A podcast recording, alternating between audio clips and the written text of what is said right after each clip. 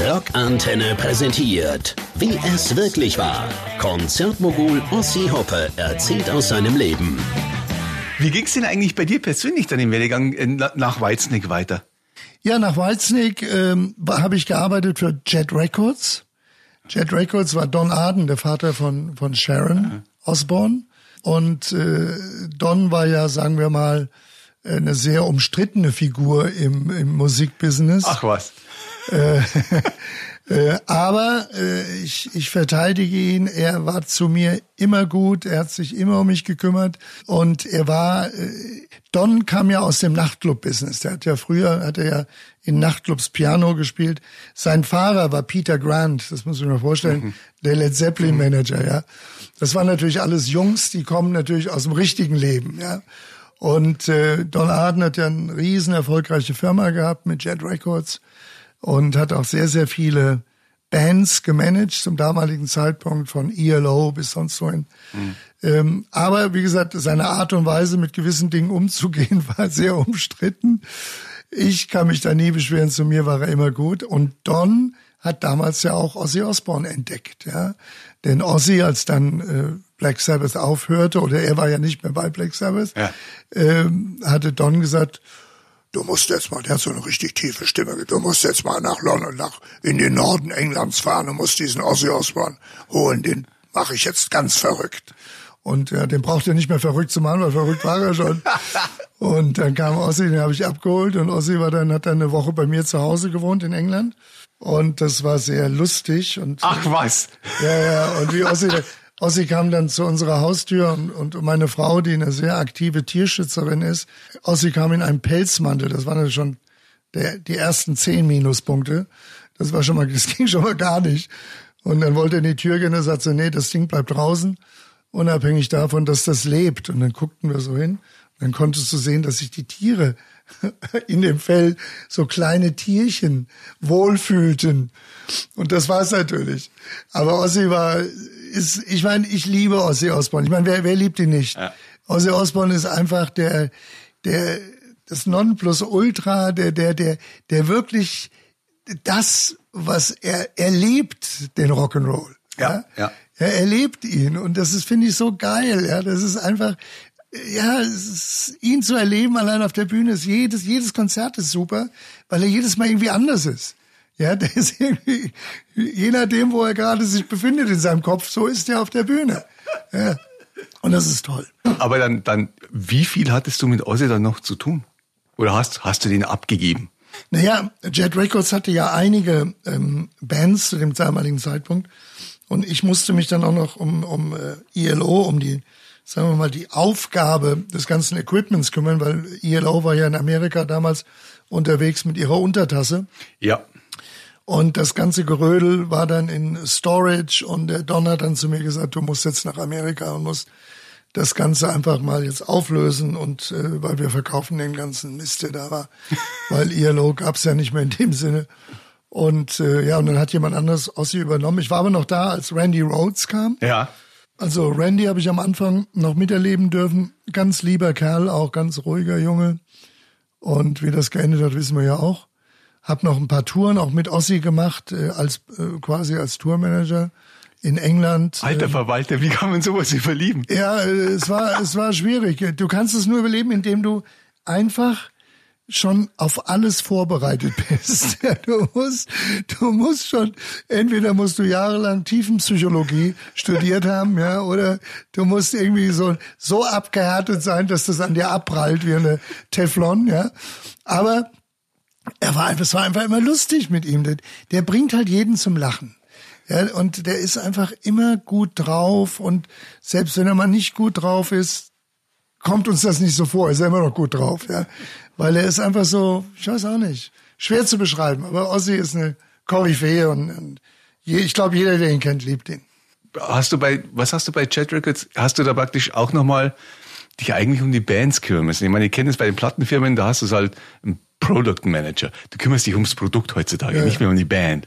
Das ist so. Nee, nee, es war ja, es gab ja, bei Jet Records gab es natürlich auch Product Manager, mhm. die sich um die Bands, um die ganze, die ganzen Sachen gekümmert haben. Ähm, ich war so mehr oder weniger der, der, die Anlaufstelle für die Live-Geschehnisse. Mhm. Äh, wo jetzt quasi die, die, der Product Manager kam und gesagt, pass mal auf, die Platte kommt dann und dann raus, mhm. äh, wir wollen eine Tour machen, check das mal ab, wo geht was, äh, etc. etc. Mach mal eine Kostenaufstellung, ja, was kostet uns das ganze Ding und, und so weiter und so fort. Weil Jet hat ja einige Bands und einige der Jungs, die in den kleineren Bands waren, äh, sind dann auch später noch sehr erfolgreich geworden in anderen Bands. Ja. Mhm. Und äh, das war schon immer, immer eine Herausforderung. Aber wie gesagt, weißt du, wir haben das alle nicht so, ja, wie soll ich sagen, wir haben das alle nicht so eng gesehen. Das war für uns einfach nicht nur ein Job, mhm. wo man Angst hatte, oh, wenn ich jetzt hier Scheiße baue, fliege ich. Oder selbst wenn man gedacht hat, ich fliege, eh egal, den nächsten Job kriege ich sowieso wieder. Ja, also du bist da mit einer ganz anderen Einstellung hingegangen, ja. als heute, wo viele junge Leute, die bestimmt auch sehr talentiert sind, aber einfach Angst essen Seele auf. Weißt du, dieses, oh mein Gott, ja, wenn ich jetzt hier einen Fehler mache, ja? ja. Und nur durch Fehler lernst du. So einfach ist das. Und wenn du keine Fehler machst, dann bist du entweder ein Zombie, ja, oder keine Ahnung, was du bist. Warum oder wie bist du wieder zurück nach Deutschland?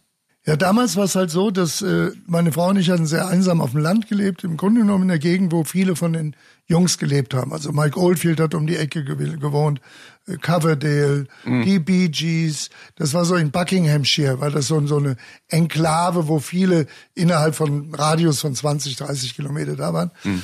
Und da haben wir einfach gesagt, meine Frau hat dann gesagt, nee, komm, lass uns doch zurück. Und das war auch auf dem Land, das war zu viel und London wollte ich nicht, weil London war, ah, die Mieten waren geisteskrank, ja. ja.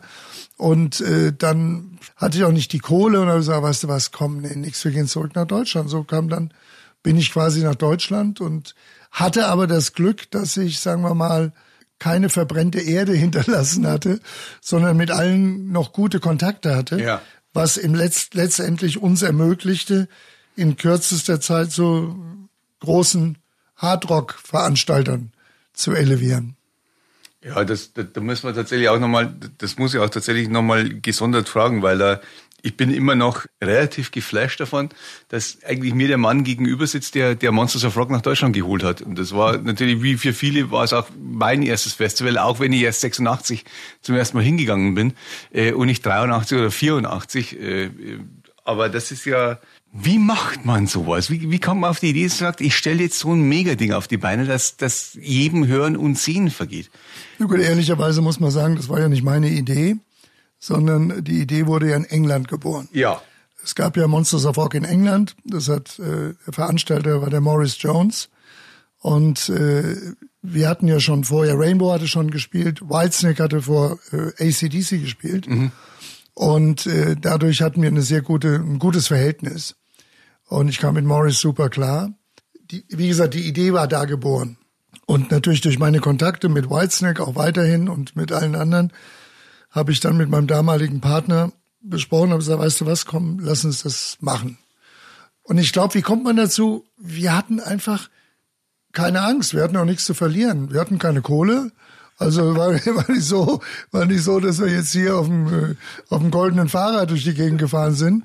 Und äh, ich glaube, so weit haben wir gar nicht gedacht. Wir liebten einfach die Musik.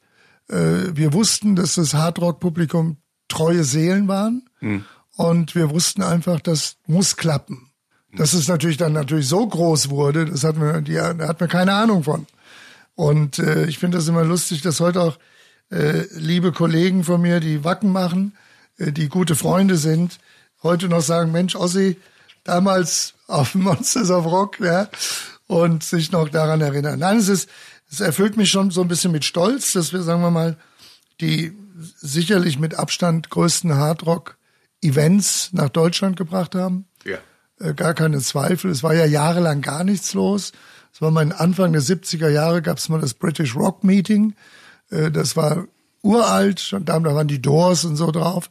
Aber ähm, danach gab es gar nichts mehr. Das heißt, im, im, im Hardrock-Bereich gibt's nichts oder gab es und gibt's auch bis heute nichts Größeres außer Wacken in Anführungsstrichen, weil das halt aber auch nicht vergleichbar ist Nein, äh, wie die Monsters of Rock, ganz sicherlich nicht. Und ihr habt ja mit 84, glaube ich, ihr hattet ja ein Line-Up, das war, das ist ja unschlagbar.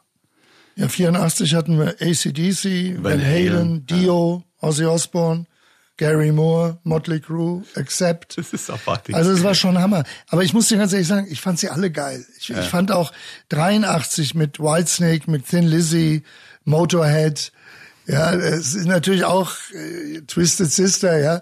Das war natürlich auch schon richtige Knaller. 83 war das erste in 83 Deutschland. war das allererste in Deutschland. Das war in Dortmund, der Westfalenhalle, Kaiserslautern im Stadion und Nürnberg auf dem Zeppelinfeld. Heutzutage würdest du nie nach Kaiserslautern gehen mit so einer Veranstaltung. Also, wie kommst du, wie kommst du denn von allen Orten Deutschlands? Auf Ja gut, wir hatten natürlich einen Hintergedanken, weil damals war natürlich, äh, Ach, die Army-Bases. Sorry, ja, logisch. Genau. Ah, logisch. Ist doch klar, da waren schon mal 30, 40 Prozent der Miete wurde schon mal dort eingenommen. Das war klar. Und äh, deswegen auch Kaiserslautern. Ah, logisch, logisch. Ja, ja, habt ihr das, aber ihr musstet ja das Ding trotzdem irgendwie konzipieren. Und ein Gelände erschaffen, wo du sagst, wir rechnen mal mit so und so vielen Leuten. Wie macht man das am Anfang? Sagt man sich, ja, das funktioniert, oder sagt man, ja, bleibt halt die Hälfte leer? Na gut, ich glaube, ich glaube, das sind zwei, zwei Punkte, die ganz wichtig sind. A ist ähm, die Kapazität der Spielstätte logischerweise, weil man weiß ja auch, was die Bands einen kosten und man hat ja auch eine Idee, was das Ganze drumherum kostet. Aber ähm, was auch entscheidend ist, dass wenn man zu groß gehen sollte, dass man dieses Gelände so verkleinern kann, dass es nicht auffällt. Ja, ganz wichtiger Punkt. Haben wir auch schon gemacht. Nicht nur, nicht nur, dass du glaubst, wir hätten große Sachen gemacht. Wir haben auch viele kleine gemacht, wo wir uns total verrechnet haben. Kommt auch vor. Ähm, und das ist halt so die zwei Punkte, wo du denkst, also sagen wir so, bevor du auf den Hockenheimring gehst, solltest du schon wissen, da solltest du schon jemanden haben, der den ausverkauft oder zumindest ihn so füllt, dass es nicht auffällt. Auch auf dem Hockenheimring waren wir mal auf dem Parkplatz ja, und haben dort gespielt. Also sagen wir mal, sowas passiert, Ja. aber äh, du suchst dir natürlich auch die Gegenden aus, wo du die, wo du weißt, die besten und größten Hardrock-Fans leben in diesen Gegenden. Also klar, du brauchst kein Einstein zu sein, um zu wissen, Westfalen. Ja, du brauchst kein Einstein sein, um zu wissen, Süddeutschland, ja, Frankfurt, Stuttgart, München jetzt durch euch, durch die Rockantenne übrigens. Ja, das denke ich, ist, ist, ist auch entscheidend. Ja, Ja. du kannst Hardrock kann ich jetzt nicht unbedingt ist nicht unbedingt von Erfolg gekrönt, wenn ich jetzt in Berlin ins äh, Olympiastadion gehe. Ja, da können nämlich auch nur maximal drei, vier Bands das Ding ausverkaufen. Ja. Ja. Ja, also da weiß man schon in etwa, wo gehen wir hin? Ja, wo ist der, das größte Einzugsgebiet? Klar, Nordrhein-Westfalen. Innerhalb von 100 Kilometern leben 20, 25 Millionen Menschen. Also du hast ja schon so gewisse Parameter, die, die entscheidend sind und die wichtig sind. Ich weiß noch, 1986, als ich, ich war in Nürnberg, 13.30 Uhr, steht ein junger, gut aussehender Amerikaner auf der Bühne namens Bon Jovi. Und äh, ich, ich habe seitdem, also natürlich in den letzten Jahren wird es richtig schwierig, ihn zu verteidigen, was live und seine Stimme angeht. Aber ich habe seit 1986, seit damals, habe ich den 40 Jahre lang aufs Blut verteidigt. Weil es war einer der besten Gigs, die ich jemals in meinem Leben gesehen habe. Inwiefern warst denn du damals mit dem Booking auch beteiligt, dass du sagst, der muss spielen? Ja, gut, das, Oder, das, oder, oder auch nicht, weißt du? Ja, ja, nee, nee. Das, das Glück, was ich hatte, war, dass äh, Bon Jovi, der Manager von Bon Jovi ist einer meiner besten Freunde, Doc McGee. Doc McGee ist eine wahre Koryphäe und eine Legende in, in unserem Geschäft. Und der Doc McGee, äh, als ich mit Whitesnake in Japan war, auf einer Japan-Tournee, ich glaube es war 84, hatten wir eine Tournee gemacht in Baseballstadien. Und da war Whitesnake, da war MSG, ja, Michael Schenker Band, da waren die Scorpions. Und da rief mich äh, der Doug Thaler, der damalige Partner von Doc McGee an, der der frühere Agent von Deep Purple war. Also jetzt wird's schwierig. ne? Ah, warte, warte. Und der äh, rief mich an und sagte, du Ossi, äh, du managst doch jetzt Whitesnake und ihr seid doch da in Japan und wir haben eine neue Band gesigned, die, die sind wirklich gut und kannst du mir einen Gefallen tun, kann die als Opener spielen. Und da habe ich gesagt, ja du, äh, pff, kein Thema, machen wir doch, bringen die rüber, ist gebongt. Kurz mit David drüber geredet, ja, David sagt, ja, gar kein Thema. Nach ungefähr zehn Tagen wurde ich fast wieder mal gefeuert von David, weil, weil Bon Jovi nämlich leider Gottes für uns sofort einen Riesenhit gelandet hatte. Es war Runaway. Und waren dann plötzlich Nummer eins in Japan. Und Coverdale hat gesagt, wie konntest du die verpflichten? Und dann habe ich gesagt, hallo, tu mir gefallen, du warst doch mit, du warst, du warst doch dabei. Also mehr im Spaß, ne? Aber äh, das so war das. Und Doc McGee, den habe ich damals dann zum ersten Mal kennengelernt. Mhm.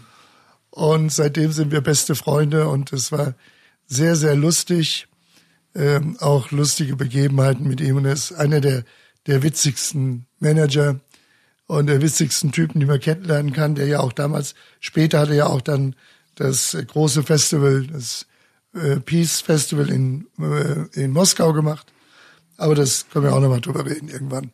Aber Bon Jovi, aber Bon Jovi, wie gesagt, äh, John, wahnsinnig lieber Typ. Ich hatte John seine erste Lederjacke gegeben, weil er hatte gefroren, er war in Hamburg und war natürlich, hat natürlich sonst nicht, nicht mit dem Wetter gerechnet und es war arschkalt und John hat gesagt, Ozzy, I'm freezing my ass off. Und da habe ich gesagt, komm, ich nehme die Jacke. Und so lange kennen wir uns. Und wir sind heute noch befreundet. Also auch äh, wenn ich nicht mehr der Veranstalter bin von ihm, aber das soll man nicht, das soll man nicht immer alles so eng sehen. Vielleicht kommt er ja wieder. Wir müssen trotzdem nochmal zurückkommen zu den Monsters of Rock, weil das ist ja äh, eigentlich so wie ich es erlebt habe als, als, als Teenager damals, äh, das ist ja richtig, richtig groß geworden. Es hat sich ja über, also, also 86 war schon groß, 87 hat das Ganze nochmal getoppt dann mit, mit Die Purple und Dio und 87 hat dann auch so eine kleine Nachwuchsband wie Metallica zum ersten Mal gespielt. Wo du dann auch schon lustigerweise zum ersten Mal auch so einen Generationenkonflikt im Publikum gemerkt hast. Wo du gesehen hast, wie die, die junge Hälfte nach vorne gewandert ist und dann zurückgewandert ist. Also, ja, ja, äh, und ich war irgendwo mittendrin eigentlich, weil ich wollte eigentlich alles sehen. Deswegen, das war, das war schon, wie, wie habt ihr denn Metallica da, da reingebracht? Habt ihr schon gewusst? Äh, oder war das in Verbindung mit Ozzy oder wie, wie ist das gekommen, dass, dass die da, äh, ähm, richtig, richtig abgeräumt haben eigentlich? Na gut, Metallica hatte ich ja schon vorher auf Tour gehabt. Die hatten schon eine kleine Tour gemacht. Und äh, ich kannte als der Manager gut Peter Mensch. Ja. Und äh, wie ist das, John Jackson, der Agent, äh, der auch Iron Maiden macht. Mhm. Und du weißt, dann gibt's ja immer Verknüpfung, der kennt den, der kennt den. Mhm. Und wie es halt so ist. Und äh, der hatte dann gesagt, Mensch, kannst du nicht äh, uns einen Gefallen tun und kannst du die mit draufnehmen? Und dann haben wir gesagt, ja klar, logisch, machen wir. Und ich fand die eh geil, geile Band. Mhm. Und ich habe heute noch von Nürnberg noch, damals hatte ich so eine kleine, so eine, wie hießen die Dinger, Super 8 Kamera, weißt du, diese Mini-Dinger. Ja. Und ich habe heute noch Bilder, wie wir uns alle in der Hotellobby treffen, in Nürnberg direkt am Stadion, da ist so ein kleines Hotel und da läuft dann, äh, laufen sie dann alle rum von Metallica und äh, Deep Purple und Dio und alle freuen sich und Party in der Lobby sozusagen.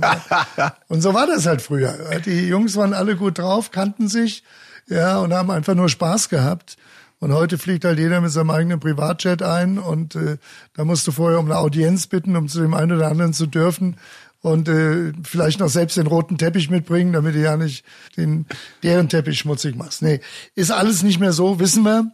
Aber ja, geil, das ist alles Musikgeschichte. Und so ist dann letztendlich auch Maiden als Headliner 88 irgendwo ja, ins Spiel gekommen. Richtig. Maiden ist dadurch nach äh, 88 gekommen, damals noch mit Kiss David Lee Roth, Great White, Testament und so weiter und so fort. Und nur, nur zwischen dir und mir. Ja.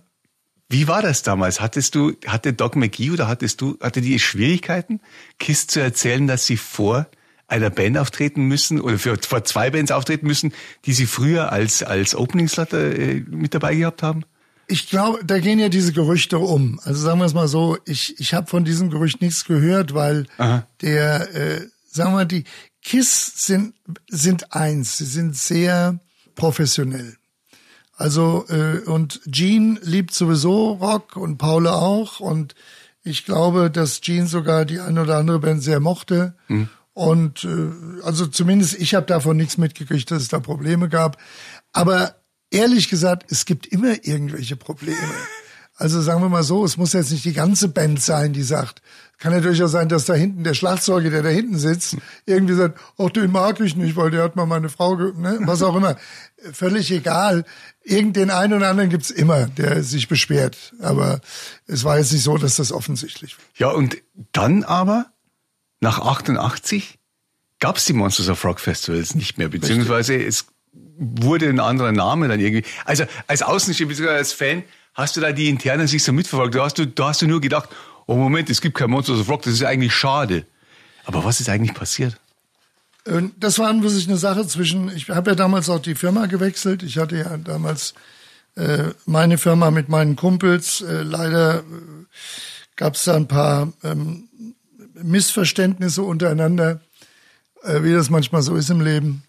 Und aber die hatten, äh, ich wollte dann den Namen Monsters of Rock weitermachen, aber den hatten die schon sich gesichert, ohne mir das zu sagen. Dadurch ist es leider gestorben, weil sie haben selbst nie auf die Beine gepasst. Ja, ich wollte gerade sagen. Sie haben Also- es mal versucht, ich glaube mit Rainbow vor drei Jahren war doch, war da was irgendwie, Ach Gott, das hieß, ach, hieß auch irgendwie. wo, war, das sind 40 Jahre dazwischen, was Ja, das ja, haben ja, mit dem Namen ja, gemacht.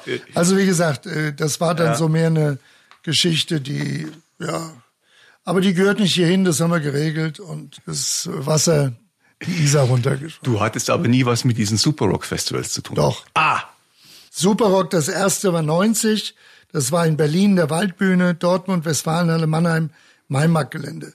Und da war Whitesnake, da war Aerosmith, Dio, Poison, Vixen, The Front, Cold Sweat. Und äh, das war Superrock 1990. Dann gab es wieder einen Superrock 1992 und das war dann auf Maimarktgelände. Und da war Iron Maiden, Black Sabbath, Slayer, Halloween, Wasp, Testament und wie sie alle hießen, waren da. aber das ist dann auch gestorben. Das ist dann auch gestorben, weil ich glaube, ich kann mich ja gar nicht mehr so weit erinnern, aber ich glaube, viel hat damit auch zu tun, dass du eine ganz andere Entwicklung plötzlich hattest im, im, im, im Rockgeschäft. Du hattest plötzlich, sagen wir mal, die Rockbands, die alle dort gespielt haben, auf Monsters of Rock oder Super Rock, das waren alle große Bands, aber sie waren noch nicht groß genug, ihr eigenes Ding zu machen. Und erst später hat sich dann das durchgesetzt, dass plötzlich die Stadien gefüllt wurden durch Metallica, durch Bon Jovi, äh, wie sie alle heißen. Das war dann so eine Entwicklung, die natürlich dann nicht mehr, die brauchten ja nicht mehr jetzt noch sieben, acht andere Bands um sich rum, sondern das waren dann die Headliner ihrer eigenen großen Festivals. Und was ja kein Festival war, sondern im Grunde genommen ein Konzert Ja. in großem Rahmen. Aber äh, das kam dann später und ich glaube, das hat viel damit zu tun gehabt. Ich habe nämlich jetzt mal drüber nachgedacht und hab gedacht, wie kommt das eigentlich?